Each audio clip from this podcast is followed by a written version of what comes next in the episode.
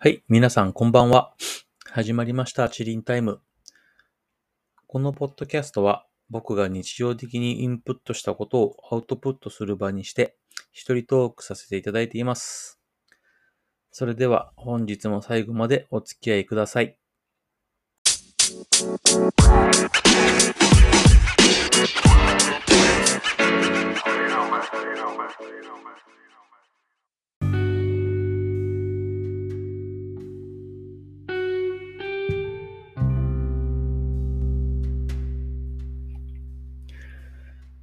はい、えー、本日は8月の2日月曜日。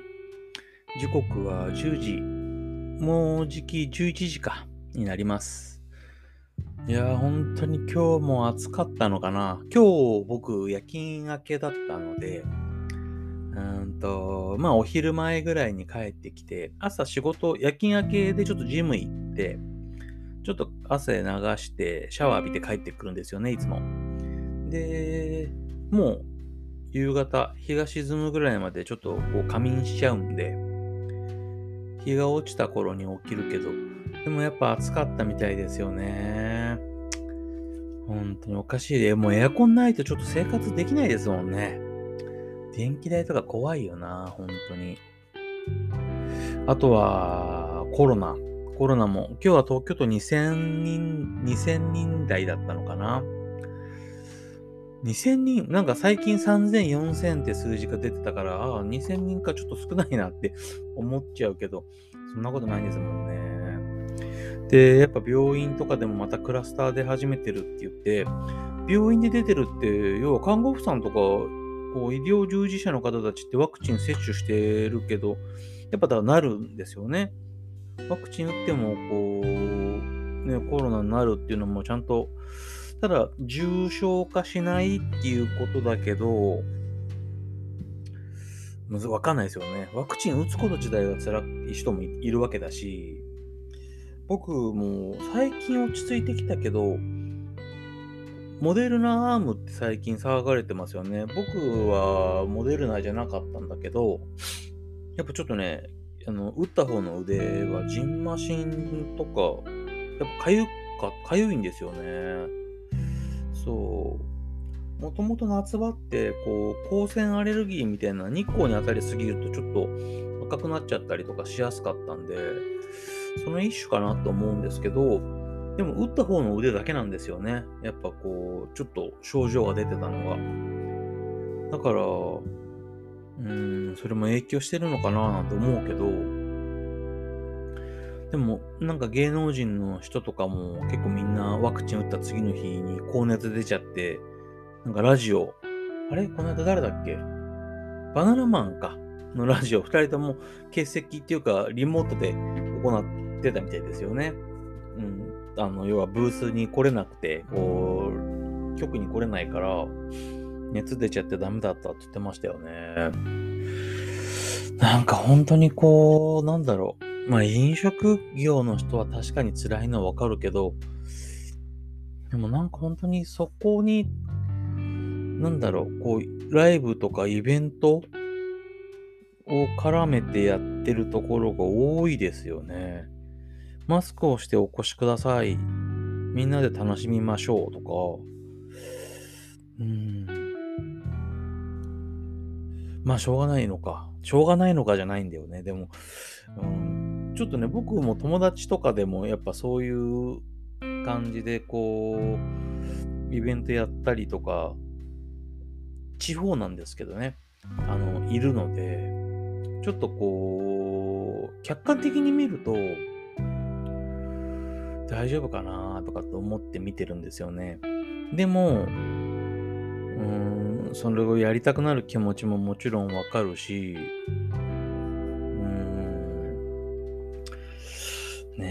ね、ちょっと自分が最近こうレコードとかを買うことが少なくなってきて、もうほぼゼロか。ほんと買ってないな。まあ、たまにちょこちょこ。でも、そのレコード自体は要はイベントとかで使いたいとか、こうね、あの人前で音楽かけて、みんなでわーっと楽しみましょうっていう雰囲気がちょっとなくなってきてるんで、なんだろうな。このコロナ、コロナ禍の中での自分なりの楽しみ方。最近はこう、うん、山に平日ね、人がいない時、人がいないっていうことを強調してるわけじゃないんだけど、人混み僕あんまり好きじゃないんで、週末が休み、土日とかで休みで山行くとなるとは人がいるんだろうな、とかと思っちゃうんですよね。映画見に行くのもそうだし、極力やっぱ平日狙い。うん、で、うん、まあ、ね、最近年齢的なこととか、年取ったからとかっていうの、これ口癖で良くないなと思うんですけど、お一人様が本当にあでもそれは昔からか。一人でも行動って全然できちゃうから、基本映画とかは一人で行くし、うーん、そうだなもう外食だって全然ね、一人でしちゃうし、まあちょっと先のこととかはもちろんね、考えますよ。やっぱ結婚したいなとかっていうのも思うし、パートナーがいればいいなとかって思うし、なんか毎回毎回こう、ダメになったりして、次の人とはとかって考えながらね、うん、生活はしてるけど、うん、このコロナででもなんだろうな、僕最近 SNS とかで目につくのが、うーん女性サイドの彼氏とか旦那さんの不倫とかこう浮気の投稿をちらちらと目にすることが多くて、うん、なんだろう。それもだからこう年、年取ったからかな。若い子たちなのかなって思っちゃう。だから、うん、元気、元気いっぱいなんだなーっていうわけじゃないけど、めんどくさくないのかな？そうやってなんかこう、目移りするって。うん。でも、僕の同級生もそうだし、まあ友達連中、結婚歴長い子やっぱもちろん多いし、具体的にね、夫婦仲どうなのってそんな聞いたりしてないから何とも言えないけど、でも、なんか僕の周りはわりかしすごい仲良さそうな夫婦が多いんですよね。うん。理想というか、自分も結婚したらこういう家庭築けたらいいなって思うような、うん、家族とか友達の夫婦多いですよね。うん。まあ、あんまりなんかこう干渉し合わないでこう仲良くいられればいいけど、うん、協力してね。まあちょっと話が随分それたけど、なんかこう最近 SNS とか見ててもだからすごいネガティブなうーん、こうツイートって言っちゃったわ。ツイッターね、ツイートとか発言多いですよね。うん、まあ誰かに攻撃的になったりとか、これ割かしこう言えないんですよね、文句。うん。論破されそうな気がするから。どちらかというと、だから、うん、こう、穏便に穏便に、うん、低姿勢でことを収めたいって思っちゃうんですよね。こう、ポッドキャストやっててもそう。だから、うん、初めにこのポッドキャストやるにあたって、極力こう、アンチ的なコメントはしないとか、あの否定的なこと言わないように、うん、それをなんか意識して始めたんで、文句言いたい人の気持ちももちろんなんかわかるんですよね。そのためにこういうふうにこう、匿名でね、いろんなことをぶちまけられるような、うん、ところでこうつぶやいてんだろうっていう気持ちももちろんわかるんで、でもやっぱ個人攻撃になっちゃうとやっぱね、絶対その人たちもいつか痛い目見ると思うんだよな。本当になんかこう、うーん、なんだろうな。悪いことをしたら悪いことが返ってくるっていう言い方はおかしいけど、ねえなんか、うん、そうだな。今の自分の立ち位置見ると、過去の行いが今、帰ってきてんのかなとかたまに思いますしね。うん。ねえ。そうだ。で、ちょっとね、最近、こう、ポッドキャスト、あの、ツイッターとかで、絡んでいただける方が増えてきて、で、自分のポッドキャストを、ポッドキャストを応援してくれてる、あのー、こう、なんだろうな、運営会社さんみたいなのがあって、あのー、自分のポッドキャストのことを取り上げてくれてるんですね。うん、なんか多分全てに対してそういいところを拾い上げていろんなそのいろんなポッドキャストの人の宣伝をしてるんですけど僕のもこういろいろとこうなんだろう書いてくれてこんなポッドキャストです。でこんな番組が好きだったりこんな要素が好きな方はあの僕のねポッドキャスト好きだと思いますみたいなコメントバーって書いてくれて。ああすごいなんかああ嬉しいなと思って。で、そういうのがこう、ツイッターで、あのー、なんだろうな、タイムラインに流れてて、えー、っと、そこから多分僕の、あのー、ポッドキャスト聞くようになってくれた人とか、あのダイレクトメッセージくれたりとか、あの、ぼちぼちと出てきてるんですよね。はい。なんか最近それがまた面白くて。僕もこう、いろんな人の、あのツイート見たりとか、こう、ね、ポッドキャスト聞いたりとか、うん、みんなすごいなと思いますね。あのー、直さなきゃいけないことなのか、このままでいいのか、ちょっと今、自問自答してるとこなんですけど、えー、っと、このえー、っとって僕、こう、だから、こう企画構成練らないで僕今日喋ろうと思ったら、あの、もうパソコンの前でマイクセットして喋り出しちゃうんで、で、初めの5分トークできたら、そのままもう30分ぐらいまで突っ走っちゃえっていうスタイルなんですよね。うん。で、大体喋る前に、これとこれとこれは伝えようっていうことだけはあって、そこから30分にどう広げれるか喋るんですけど、まあ聞き直してみると、あグダグダだな、いつもって思っちゃって。でもやっぱ他の人のポッドキャスト聞いてるとやっぱうまいですよね。すごいちゃんとこうきっちりきっちり。あとは、あの、二人で回してる方とかってやっぱいいなって思いますね。こう掛け合いができるからトークの。なんか僕は自分で喋って自分で自己完結させないといけないから、うん、なんかこう、なんだろうな。すごいさまよっちゃってますね。どこに着地点を置こうかとか。うん。まあでも、あの、そもそもがこのポッドキャストのコンセプトが、自分がこう、日頃いろんなものを頭に入れたことをこう、外に出すっていうためだけにやってて、いつかこれ聞き直してみたときに、あ、この時は僕はこういうこと考えてたんだなっていうメモ帳代わりなんで、それをなんかみんなが聞いてくれて共感してくれたら、まあ、ラッキーというか、ありがたいっていう気持ちで。うん。だからまあちょっと、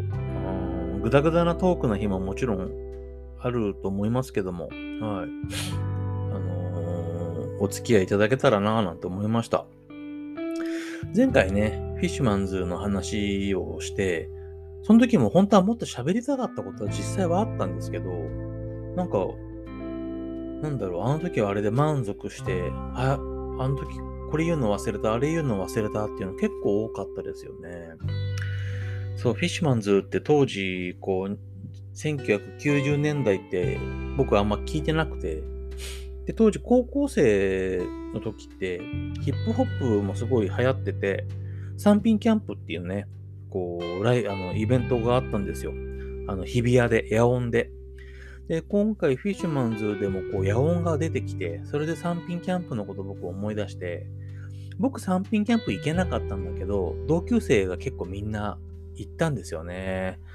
で、そこですごい良かった良かったっていう話聞いて、どんどんどんどんヒップホップ、当時その、うん、日本のアーティストを聴くようになって、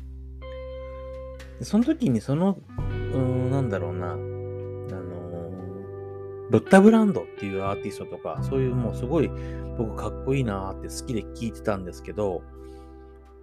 あの、スチャダラとか、こう、リトルバードネーションっていう、また別のグループがあって、そっちは、要は、今はね、すごくかっこいいですよ。僕も好きで今は聴いてます。当時もね、スチャダラは聴いてたんだけど、うん、化石サイダーとかってちょっとおしゃれだけど、ラップダサいでしょみたいな雰囲気だったんですよ。うん。そう。なんかでも、あの時はそう、もう、かっこ悪いってはっきり言っちゃってましたね。かっこ悪くはないんですよ。うん、なんかこう、自分でなんか好き嫌いをつけるというか、うん、ね今はみんな、そのアーティスト勢もすごい仲いいですし、当時はすごいなんかバチバチな雰囲気あったけどなフィッシュマンズもこうレゲエをやるって言ってたけど、レゲエっぽさを僕は感じてなかったし、うん。でも今聞き直してみて、今日もね、あのー、ちょっと車で出かけるようがあって、まあ映画見てきたんですよ。あの、ずっと話してた先行のハサウェイを見てきました。それもちょっと後半で少し話しますけど、やっぱ車の中でフィッシュマンズをね、もう大音量でガンガンかけていってきたんですけど、これ1990年代にこれ作ってたってすごいなってちょっと改めてね、思いましたよね。今でも全然だってかっこいいし、で、インスタグラムとか、うんそういう SNS とかでハッシュタグつけて、いいねとかくれる人たちが随分と若い人が多い。うん、大学生とか、フィッシュマンズの映画見てきましたとかっていうかも若い人たちすごい多くて、ね、今聞いても、うん、あの、かっこいいんですよね。まあそういう代名詞、そういうこう、ずっと伝えてないってなると僕、もうほんと小学生まで遡るとユニコーンが出てきちゃうんですけど、唯一かな、日本人のアーティストで未だに好きなの。僕はちょっと兄貴がね、あの、年が離れてる兄貴がいて、僕らの時代って小学校の時からちょっと混ぜてたんですよね。同級生の連中で、あの、お兄ちゃんが6つ上とか7つ上とかにいる世代、僕らの同級生のお兄ちゃんたち、お姉ちゃんたちが、こう、6つ、7つ上にいる学年だったんですよ、なんか。だから、学校で、あの CD 聞いたって、みんなだから兄貴勢、お姉ちゃん勢がみんな同じような CD 持ってるから、聞かされてくるんですよ。そういう話とかすごいしてましたよね。そう、そ、それでそんな中で、唯一日本人のアーティストとかで、ユニコーンはもう未だに僕、うん、まあ、どっぷり使ってはないけど、今、でももうずっと好きですよね。そうだね。当時から廃れずに聴いてる音楽って結構あるかもしんないなうん。でもそう、ちょっとフィッシュマウンドの余韻に浸りながら今日は、はい、うん、ちょっと帰ってきました。で、えっ、ー、と、本日は、えっ、ー、と、あとはまあそう、映画、先行のハサウェイを見てきました。うんと、ガンダムのね、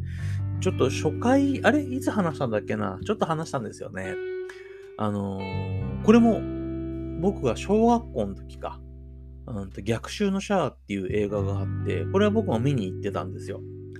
うん。で、その逆襲のシャアから12年後、シャアの反乱から12年後の話で、うんと、ハサウェイ・ノア、当時その逆襲のシャアで、うんと、そう、連邦軍、正義、まあ、こう、アムロ側にいたね、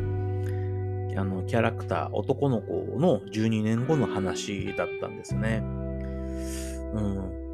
いや、まあ、3部作、ハサウェイ、先行のハサウェイ、3部作の今回第1弾だったんで、ちょっとね、話がちょっとやっぱつかめなかったところと、なんだろう。うんとね、これは、あこれ言うと、アンチ的なコメントしないんじゃないかよって言ったくせして、アンチ的なコメントになりそうだったな、今。うーん、やめとこう。ただ、はい、あの言ったら、もう2段3段すごい楽しみだし、うん、やっぱかっこよかったなって思いました、ガンダム。うんこう40過ぎてね、ああいうモビルスーツ見て、ワクワクしてていいのかよ、俺って思っちゃいましたけど、うん。面白かったな、でも。一つね、引っかかるところが、うん、これは、あの、僕個人の好き嫌いっていうかタイプ。うんとね、先行のハースウェイに出てくる、こう、女の子の喋り方がね、なんかちょっと僕の嫌いな女の子の喋り方というか、うーん、ずっとなんか鼻につくというか、好きになれなかったな、あの子だけは。でも面白かったですよ。はい、映画は。あの、次回作もすごい楽しみですね。あとは最近なんだろうな。あ、萌え柄さんの新作。えっ、ー、とね、これはただの夏。出ましたね。一応買いました。まだ読んでないんだけど、小説としては第2弾。あの、僕たちはみんな大人になれなかったからの、そう、うーん、そうですね、2冊目だったのかな。その前にだからエッセイ2冊出してるんですよ。あのす、べて忘れてしまうからと、えっ、ー、と、夢に迷ってタクシーを呼んだか。今ね、僕ちょっと夢に迷ってタクシーを呼んだを、あの、ちょっと読んでるとこなんですよね。うん。やっぱ萌え柄さんの作風って、人柄も、こう、なんだろう、穏やかな感じがするんですよ。作風もそんな雰囲気ですげえ、すごく読みやすいんだけど、めちゃくちゃ毒が微量にあちろあちこちに散りばめられてるから、すごい笑っちゃうんですよね。くすっと笑える。ワードチョイス、すごいセンスがいいのかななんかこう、日常の切り取り方がすっごい上手いから、身近でなんか起こったことをこんなにも面白く、また切なくも書くから、なんかこう人としてすごい好きですよね。なんかああいうセンスの人っていいなぁ。なんかね、僕、あの自分の中にこうちょっとルールがあって、あの、まあ、リスペクトするっていう言葉あれか。でもまあ、ちょっとね、この人が勧めたものは、一応どんなものでも手に取ってみようっていう、この人っていうのが僕の中で3人いるんですよ。身近に。で、この3人っていうのがまた、久々に会っても、いつも立ててくれるんですね、僕を。でもね、絶対に多分、あの、分かってると思うんですよ。僕の喋ってる内容とか。でもね、いつもなんかこう、すごい引き出しを引き出してくれて、こう、うん、何でもなんかすごい興味あるように聞いてくれるから、どんどんどんどんこう話が出てくるような友達がいて、久々に会うといつもちょっとこう、なんだろう、力をもらえるというか、うん、っていう影響を受ける身近な存在もいるんだけど、この萌え柄さんのこう人間性っていうのも、この作風からすごい、なんだろう、めちゃくちゃ弱いし、めちゃくちゃなんかいい加減で、こう病んでるんだけど、うん、でもなんかこう、なんだろう、切ない雰囲気とか、うん、なんだろうな。あの文章の中からすごい、こう、萌え柄さんの人柄が溢れてるんだよな。僕たちはみんな大人になれなかった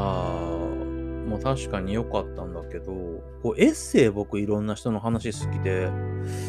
面白かったな。何回も読み直しちゃうし、すごい切なくもなるし。うん、ねえ、なんかこう、なんだろう。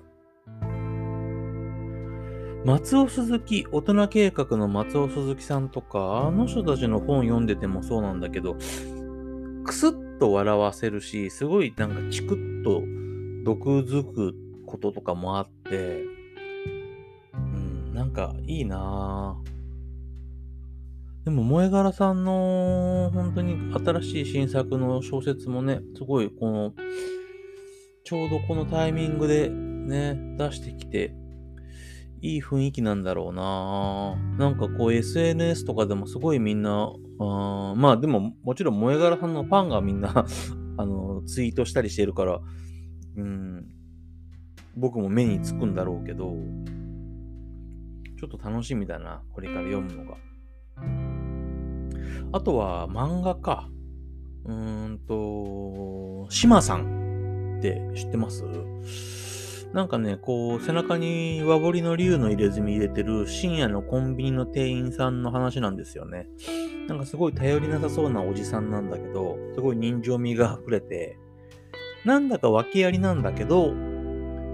でも、こう、なんだろう、静かなるドンとかと違って、本当にまだこう、別にこう、昔悪い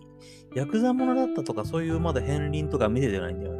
終始ほっこりする、心温まる作品になってますね。うん。なんかこう、人間味に触れられるというか、まだ2巻なんで出たのが、うん、今後の展開、まあ、過去にどういう人だったのかとかっていうのがこれから見れるのかもしれないんだけど、面白そうでしたね。あとは何かあったんだっけな。スノーボールアースっていう漫画知ってます？僕知らなかったんだけど、たまたま本屋さん行ったら、帯に、あの、エヴァンゲリオンの庵野さん、庵野秀明さんが、こう、まあちょっとご利用ししてるような感じで、まだ一巻だし、予備知識ないけど買ってみるかと思って。で、まあ、パッと読んでみたら、まあ、怪獣とロボットと少年、なんかもうこの3つの要素でワクワクさせてくるような内容の漫画でしたね。なんか、安野さんのこう、帯にも負けてないような内容でしたけど、まあ、これはまだ一巻だから、でもなんかこう、なんだろうな、まあ、似たような作風っていうわけじゃないけど、怪獣8号って漫画僕好きなんですよね。それともなんとなく雰囲気、雰囲気が似てるっていうか、もともと怪獣8号は、僕、あの、映画でパシフィックリムってあの、ロボットが怪獣と戦う。そう。あんな雰囲気があるなぁなんて思って怪獣8号も見てて、今回のスノーボールアースも怪獣8号っぽいなぁなんて思って見てるんですけど、要はこうロボットとか怪獣とか、うん、そういうのが好きなのかな。そういうわけでもないんだけどな、本当は。最近見るものが多いな、でもそういうね。安野さんの新ウルトラマンもそうですし、仮面ライダーもやりますもんね。世代じゃないのに、仮面ライダーなんて。なんかワクワクしてるな、でも。ねえ、なんだろう、今日は本当にまとまりのないトークになってるけど、そしてなんだろうな、さっき話した僕のこう、ポッドキャスト紹介してくれてるページに、やっぱアニメとか漫画とか、サブカル要素っていう、やっぱよあのコメント書いてもらったんですけど、そこまでオタクではないんですよね。だから実際に本当にこう、その一個の漫画に対して、こう、ちょっとじゃあみんなで語ろうよってなると、そんなにがっついて読み掘り下げてないんで、そうなると、ちょっと僕、知識が本当浅はかになっちゃうんだよな。まあ、好きは好きで読んではいるんで、読むことが好きなのかな。でもちょっとね、懲りずに、ちょっと続けていきますので、今後ともよろしくお願いします。あとは、ちょっと明日は、うーんと、僕ね、えっ、ー、と、自分で言うのもあれですけど、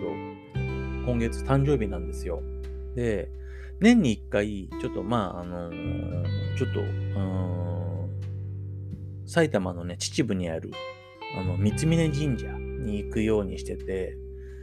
本当は誕生日の、あのー、もうちょっと近くなってから行こうと思ったんだけど、あの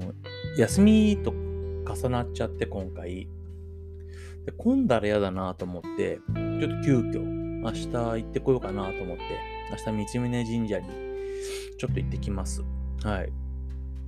ねなんかちょっと暑いから朝一で出てって、なるべく早めに帰ってこれたらなと思いますけども。まあでももう8月入りましたからね。あと本当に2ヶ月もすれば秋、ちょっとずつ涼しくなって、気づいたらまた今年も終わりなんていうパターンなんでしょうけど。はい。まあとりあえずははい、今日もう30分になっちゃうんでね、この辺で、じゃあ本日もおしまいにさせていただきます。